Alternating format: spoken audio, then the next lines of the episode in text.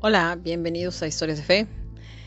Bueno, esta semana les tengo la historia del escapulario, que es una gran ayuda, ¿no? También eh, para la muerte. Y em, esta historia viene en el libro Entre el cielo y la tierra de María Vallejo Nájera. Bueno, empiezo. Dice, su devoción comenzó, la devoción al escapulario comenzó allá por el siglo eh, 18 y la promovió el beato Simon Stock, religioso inglés, quien en el año 1200, siendo aún un jovenzuelo, decidió hacerse ermitaño y vivir durante una larga temporada en el hueco de un árbol.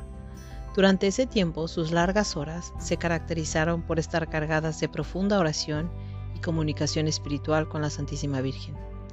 Durante la friolera de 12 años, rogó a María, desde el hueco de aquel árbol, que le comunicara lo que ella deseaba de él.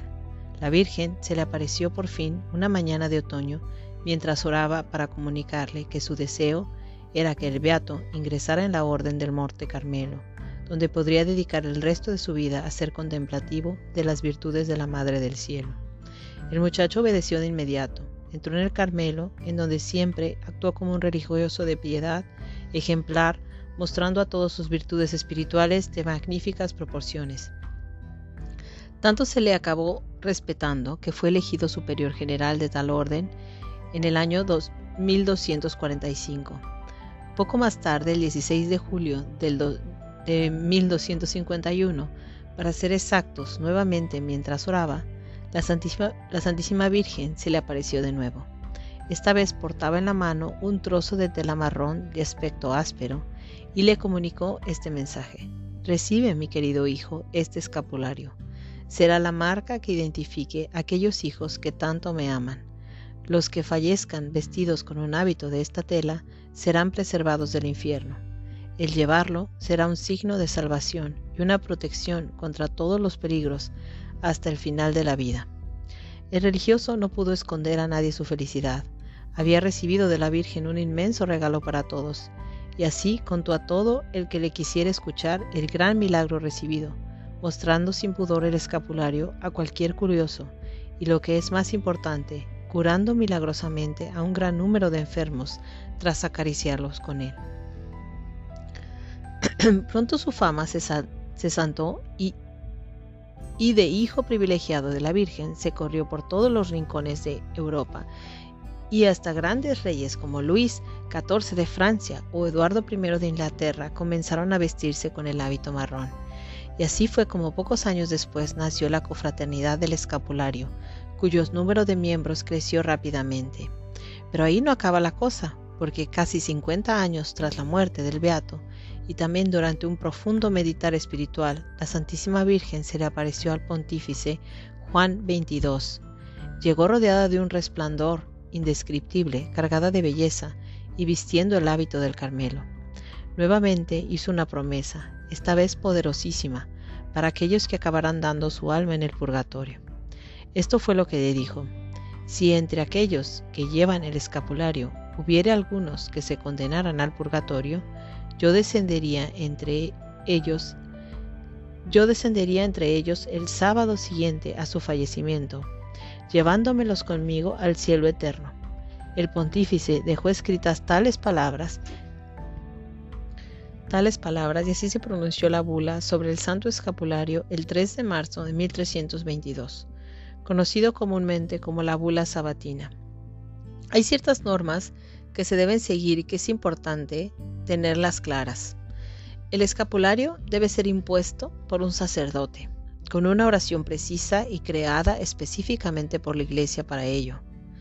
Una vez impuesto, esta bendición dura para toda la vida de la persona, no haciendo falta el repetir la imposición. Número 2. Llevar el escapulario encima siempre que se pueda. Si es a todas horas, mucho mejor. Número 3. La práctica de la castidad de acuerdo al estado de vida.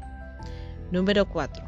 La recitación diaria de una oración a la Virgen. Puede ser el Santo Rosario o rezar siete Padres Nuestros, siete Ave Marías y siete Glorias.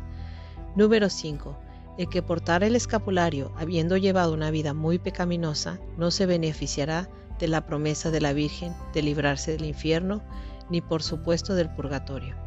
Sin embargo, la Iglesia cree que la persona que lo portara sufriría un gran arrepentimiento a la hora de su muerte por todo lo cometido. Por ello tendría la posibilidad de confesarse en el último momento y salvarse del infierno. y aquí viene una historia que le contó eh, una conocida a María Vallejo Nájera, y es muy interesante. Dice, esta historia me la contó una amistad en Inglaterra hace cuatro años.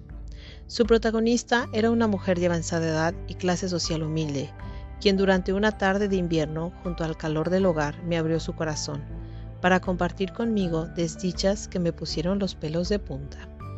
Su infancia había sido dichosa, pero el horror de su existencia comenzó con la llegada de su matrimonio. Como ocurre muchas veces, esta mujer no sospechó cegada por el amor pasional de una juventud atolondrada que su prometido respondería al perfil de hombre violento, bebedor y mujeriego. Y así, mientras que todo era suavidad y ternura durante la corta época en la que la cortejaba, todo cambió de golpe después de regresar de la luna de miel. Palizas, insultos, resacas, obscenidades y todo un sinfín de penalidades acompañaron su vida de casada durante largos años, independientemente de que se, se encontrara embarazada o no. Dios regaló tres preciosos hijos varones al matrimonio, que no hicieron más que caer en las garras de ese abominable ser, que había resultado ser el Padre. Y así con el paso del tiempo, la amargura comenzó a hacer mella en el corazón y en la cordura de esta pobre mujer londinense. El constante pesar, las lágrimas y la imposibilidad de defender a sus hijos de la maldad de su esposo la acorralaron hasta tal punto que durante una terrible depresión anímica creyó descubrir la única solución que le parecía podría resolver su melancolía, el suicidio. Una mañana, mientras los tres niños estudiaban en el colegio y el marido maltratador enredaba en el trabajo, se armó de valor, encendió el gas de la cocina y se dispuso a prender una cerilla. Pero cuál fue su estupor cuando vio que cada vez que la pequeña llama comenzaba a vibrar, ¡fus! Un soplo invisible la apagaba. Al principio pensó que se trataba de un vientecillo inoportuno que se colaba por alguna ventana, por lo que llena de nerviosismo por acabar con aquella pesadilla lo antes posible, se apresuró a revisar todas las rendijas de las ventanas y de la puerta en la cocina. Pero su estupor fue enorme cuando descubrió que no podía encontrar la razón de esa brisilla en su cocina. A ojos vista todo estaba en orden. Lo intentó de nuevo y ocurrió exactamente lo mismo y así una y otra vez hasta 29 intentos.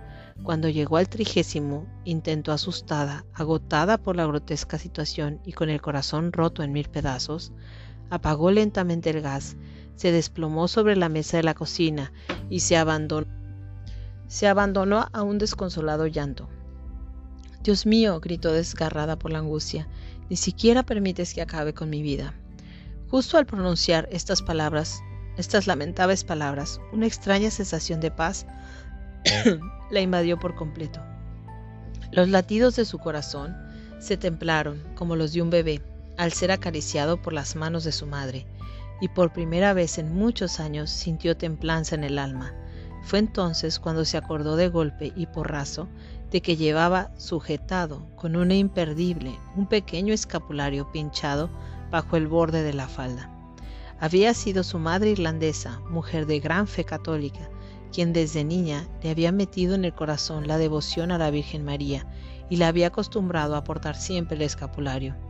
No lo dejes de llevar nunca, le había advertido, y si de mayor te molesta porque te ves porque se ve feo, te lo quitas y lo prendes con un alfiler bajo la ropa. Pero mamá, entonces no se verá. No importa. La Virgen sabrá que lo llevas y siempre te protegerá, respondió su madre y así convirtió en rutina el hecho de llevar el escapulario, sintiendo en lo más profundo de su corazón que aunque no era demasiado creyente, aquel trocito de tela le acercaría al cielo. Buscó el pequeño escapulario entre los pliegues del borde de su falda, lo tomó entre sus manos y oró con toda la concentración de la que fue capaz, dando gracias a Dios por todo lo que había permitido que le ocurriera en la vida, incluyendo tanto lo bueno como lo malo y en ese mismo momento toda tomó la decisión más importante de aquellos días. Esa misma noche dejaría a su esposo llevándose a los niños antes de que él regresara. El camino no ha sido fácil para ella desde entonces, pues la batalla legal entre ambos cónyuges tras su huida fue feroz y devastadora. Pero tras años de miedo y lucha en los tribunales, el juez le permitió educar a sus hijos, obligando a su marido a mantener cierta distancia. Han pasado ya muchos años desde aquella terrible época en la vida de mi amiga. Hoy sus chicos son adultos, las heridas han ido sanando y la vida ha seguido adelante, pero nunca ha olvidado la ayuda que desde el cielo se le brindó y hasta el día de hoy está totalmente convencida que ese pequeño escapulario fue el que obligó a Nuestra Señora a liberarla de un final trágico. Para que vean, ¿no? La verdad es que es importantísimo, importantísimo.